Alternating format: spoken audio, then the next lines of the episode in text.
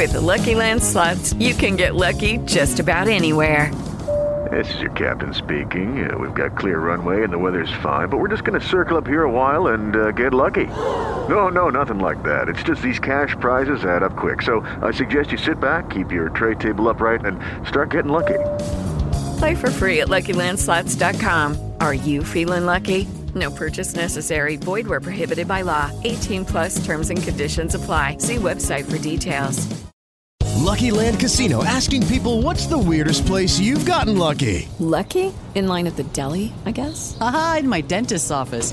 More than once, actually. Do I have to say? Yes, you do. In the car before my kids' PTA meeting. Really? Yes. Excuse me, what's the weirdest place you've gotten lucky? I never win and tell. Well, there you have it. You can get lucky anywhere playing at LuckyLandSlots.com. Play for free right now. Are you feeling lucky? No purchase necessary. Void where prohibited by law. 18 plus. Terms and conditions apply. See website for details.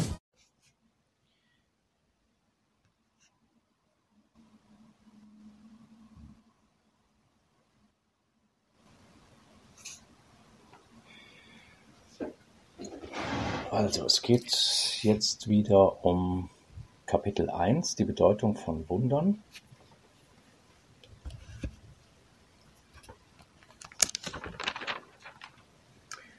Römisch 3 Sühne und Wunder. Und dann sind wir bei Absatz 8. Dass das Wunder Wirkungen auf deine Brüder haben kann, die du möglicherweise nicht wahrnimmst, soll dich nicht kümmern. Das Wunder segnet immer dich. Wunder, die du nicht gebeten wirst zu wirken, haben ihren Wert nicht eingebüßt. Sie sind immer noch ein Ausdruck deines eigenen Zustands der Gnade. Doch sollte der Handlungsaspekt des Wunders meiner Kontrolle unterstehen, weil ich des ganzen Plans vollständig gewahr bin. Der unpersönliche Charakter der Wundergesinntheit sichert deine Gnade. Aber nur ich bin in der Lage zu erkennen, wo sie gewährt werden können. Ja, geht es jetzt also darum, ich fange nochmal davon an, dass das Wunder Wirkungen auf deine Brüder haben kann, die du möglicherweise nicht wahrnimmst, soll dich nicht kümmern. Wenn, wenn du ein Wunder wirkst, dann ist das immer eine komplette, das geht dann immer in die komplette Schau Christi rein. Es gibt jetzt nichts ein partielles Wunder, sondern wir sind immer verbunden mit allem und mit jedem. Und es gibt letzten Endes nur einen Sohn Gottes. Und äh, wenn der eine Sohn Gottes, der hier sich aufgesplittert wahrnimmt, in der dreidimensionalen Welt als viele Körper, viele Menschen, wenn dieser eine Sohn, äh, wenn das durch einen, ein Glied sozusagen die Wahrnehmungskorrektur stattfindet, dann findet das in dem Moment auch für alle statt. Und dann ist das eben global. Und äh, das ist damit gemeint, dass, dass das Wirkung, dass das Wunder Wirkungen auf deine Brüder haben kann, die du möglicherweise nicht wahrnimmst, soll dich nicht kümmern. Naja, das ist, das, das soll uns jetzt erstmal nicht kümmern, weil dieser Gedanke könnte eben auch dazu führen, dass man Wunder wieder zurückhält, weil man dann in den Glauben verfallen könnte, zu denken, naja, vielleicht will der Bruder ja gar nicht, vielleicht hat der ja den freien Willen und so, ne? aber wir vergessen dann, ähm, dass jetzt dieser Prozess hier anläuft, ist ja letzten Endes der Wille des Sohnes Gottes, der im Geist ist. Es ist jetzt nicht der Wille eines einzigen Körpers, der jetzt gerade mal auf die Idee kommt, oh, ich will mich jetzt mal hier Richtung Erlösung bewegen, sondern dieser Wille, dass der Sohn Gottes zu seinem Vater, Gott, zurück will, der ist ja schon global. Also es, das ist der freie Willen des Sohnes Gottes, der komplett ist und nicht äh, eines jeden Einzelnen, der sich hier auf der Erde wähnt äh, und der eine mal ja, der andere mal nein. Das ist schon so. Ne? Und deswegen soll ich das nicht kümmern. Das Wunder segnet immer dich. Wunder, die du nicht gebeten wirst zu wirken, haben ihren Wert nicht eingebüßt. Also es gibt Wunder, die du vielleicht aus dem Ego heraus wirken willst, die aber rein auf der physischen Ebene stattfinden würden. Zum Beispiel, äh, dieser Hund hat ein gebrochenes Bein, ich möchte, dass das heilt. Ähm, das ist, es kann sein, dass das ein Ego äh, geführter Wunsch nach einem Wunder ist. Und wir sollen Jesus halt immer fragen und immer einladen oder den Heiligen Geist immer einladen, wenn wir ein Wunder wirken wollen. Wenn also in unser, wenn müssen wir uns immer wieder darüber klar werden, dass in unserer Wahrnehmung eine Verzerrung stattfindet.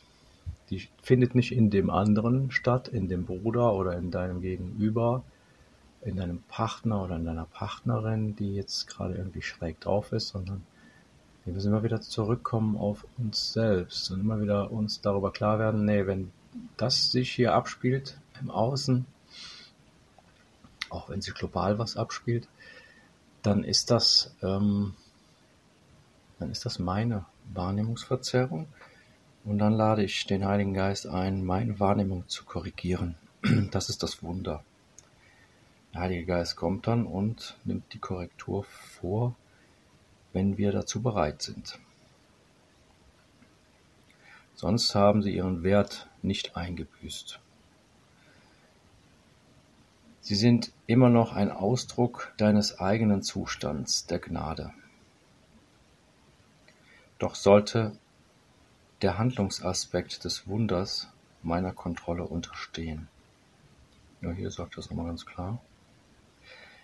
Weil ich des ganzen Plans vollständig gewahr bin. Ja, er ist des ganzen Plans vollständig gewahr, nämlich, dass es eine, Wahr, äh, dass es eine Wahrnehmungsverzerrung ist, die im Sohn Gottes stattfindet, weil der Sohn Gottes träumt und ähm, der Plan ist, in dem Traum den Sohn wieder zu erinnern und zurückzuführen zum Licht, in dem halt die äh, Wahrnehmungskorrektur erstmal etappenweise stattfindet, scheinbar in Schritten immer wieder, immer wieder Episoden der Schau Christi, bis äh, der Sohn Gottes im Traum auch so willens ist, anzuerkennen, dass die Schau Christi, also dass der Frieden Gottes und die Liebe Gottes, also wenn es nur Liebe gibt, dass das so annehmbar für ihn ist, dass er das auch will und dass er auch keine Angst davor hat, vor Strafe oder sich selbst bestraft. Und wenn da eine vollkommene Bereitschaft da ist und die Angst vor der Liebe vollkommen verschwunden ist, und das Vertrauen, wieder seinem Schöpfer gegenüberzustehen, vollkommen da ist, dann äh, ist, besteht die Möglichkeit, dass die Schau Christi eine konstante Schau Christi wird, also nicht nur Episoden. Ähm, und dann kann die Schau Christi umgewandelt werden in Erkenntnis. Gott macht aber den letzten Schritt selbst auf den Sohn Gottes zu wenn er sieht, dass er keine Angst mehr hat, und das weiß Gott. Der unpersönliche Charakter der Wundergesinntheit sichert deine Gnade, aber nur ich bin in der Lage zu erkennen, wo sie gewährt werden können. Also dieser, dieser ganze Absatz ist hier nur ein Hinweis darauf, dass wir den Heiligen Geist einladen sollen, wenn uns bewusst wird, dass irgendwas nicht so ist, wie wir es eigentlich im tiefsten Innern wollen. Jetzt kommt der neunte Absatz. Wunder sind nur in dem Sinn selektiv, als sie zu denen hingeleitet werden, die sie für sich verwenden können. Da dies unweigerlich zur Folge hat, dass diese sie auf andere ausdehnen, wird eine starke Kette der Sühne geschmiedet. Indessen betrifft diese Selektivität nicht die Größe des Wunders selbst. Weil das Konzept der Größe auf einer Ebene existiert, die selbst unwirklich ist. Da das Wunder auf der Wiederherstellung des Gewahrseins der Wirklichkeit abzielt, wäre es nicht nützlich, wenn es an Gesetze gebunden wäre, die den Irrtum beherrschen, den zu berichtigen es bezweckt.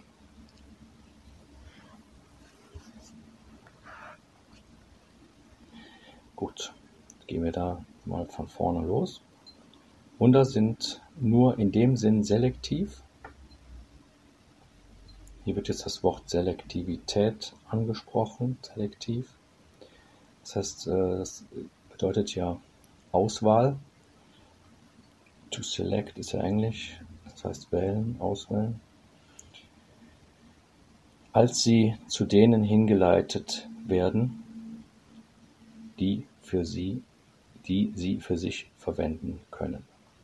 Da dies unweigerlich zur Folge hat, dass diese sie auf andere ausdehnen, wird eine starke Kette der Sühne geschmiedet. Wenn du also ein Wunder einforderst, das heißt ja auch in einem Leitsatz, du hast ein Anrecht auf Wunder, und insofern darfst du auch ein Wunder für dich einfordern. Nur das Wunder geschieht ja dann nicht nur für diesen einen Anteil, der sich da jetzt gerade ungerecht behandelt sieht zum Beispiel, sondern das Wunder geschieht immer für beide oder für alle, so dass alle am Ende einen guten Ausgang erleben, dass für alle also dass die Liebe für alle da ist. Und dass das, wo es gerade darum geht, worum man sich was weiß ich gerade streitet oder so, dass das, dass man, dass dann alle sehen, dass das überhaupt nicht wirklich das ist, was irgendjemand will. Und insofern ähm, kommt hier diese Selektivität erstmal in Frage. Und es wird dann vielleicht zu einem Teil hingeleitet. Und dann wird es aber unweigerlich die Folge haben, dass es auf alle ausgedehnt wird. Und dann wird dadurch wird eine starke Kette der Sühne geschmiedet. Dadurch, dass das immer wieder auf alle ausgedehnt wird, dass es die Schau Christi immer wieder für alle ist, wird eine starke Kette der Sühne geschmiedet. Diese Kette der Sühne ist und diese das sind also auch die Episoden der Schau Christi, die dann irgendwann als eins zusammengefasst werden und in die Ewigkeit ausgedehnt werden. Das heißt also, die Ewigkeit geht ja in den Zeitaspekt rein und dehnt sich über die Zeit hinweg aus. Trotz alledem erleben wir aber auch immer wieder ähm, abrupte Wahrnehmungswechsel, wo dann plötzlich die Show wieder aufhört und die Zeit wieder eintritt. Ähm, wenn jedoch genügend Potenzial da ist, also der Wille des Sohn Gottes so ist, die Bereitwilligkeit so ist, dass es passt, dann kann das, wie das hier so genannt wird, Kette der Sühne ist dann geschmiedet. Und dann wird dann, werden diese Zeitabschnitte einfach, also jetzt jemand schon mal so einen Film zusammen ähm, gebaut hat in so einem äh, Videomaker oder so, der weiß, dass es zwischen diesen ganzen Episoden immer so, so Übergänge gibt.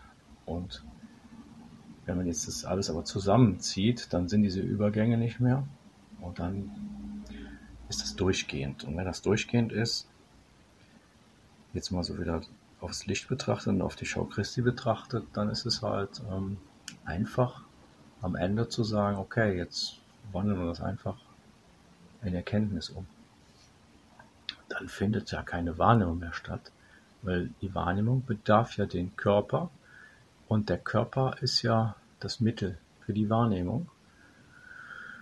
Und wenn der Körper überflüssig ist, nicht nur ein Körper, es geht jetzt um, um der Körper an sich, ne? also das, das Medium Körper. Wenn man merkt, okay, hier ist eine Schau Christi, die ist so oder so dauerhaft, sondern wenn der Körper in dem Moment überflüssig wird und man dann Wahrnehmung in Erkenntnis umgewandelt wird, dann lassen wir den, den, die Idee des Körpers los und können in die Erkenntnis eingehen. Und dann kann auch alles wieder, der restliche Traum ist dann auch wieder nicht mehr nötig und kann entschwinden und verblassen. Und dennoch ist aber dieser ganze Übergang sehr sanft und sehr langsam und äh, weil also das ist scheinbar hier sehr langsam und dauert Ewigkeiten, also dauert sehr lang und weil das eben ansonsten zu Depression führen würde, wenn plötzlich aus so einer Dunkelheit in so viel Licht hineingeführt würde. Das, das wäre nicht einfach machbar. Dessen betrifft diese Selektivität nicht die Größe des Wunders selbst, weil das Konzept der Größe auf einer Ebene existiert, die selbst unwirklich ist. Ja, das Konzept der Größe, groß, klein, dick und dünn und so weiter, existiert auf der dualen Ebene und nicht auf der Ebene, wo das Wunder herkommt. Das kommt ja aus der Ewigkeit. Da das Wunder auf die Wiederherstellung des Gewahrseins der Wirklichkeit abzielt, wäre es nicht nützlich, wenn es an Gesetze gebunden wäre, die den Irrtum beherrschen, den zu berichtigen es bezweckt. Da das Wunder die Wiederherstellung des Gewahrseins der Wirklichkeit, also Herstellung des Gewahrseins der Wirklichkeit, das ist die Herstellung der Wahrheit, also der, des Bewusstseins der Wahrheit, könnte man auch sagen, abzielt, also das Wunder zielt einfach darauf ab, dass wir wieder in die Erkenntnis zurückkommen, in die Wahrheit, direkt mit Gott eins zu sein und mit ihm als Mitschöpfer mitzuwirken. Wäre es nicht nützlich, wenn es an Gesetze gebunden wäre, die den Irrtum beherrschen,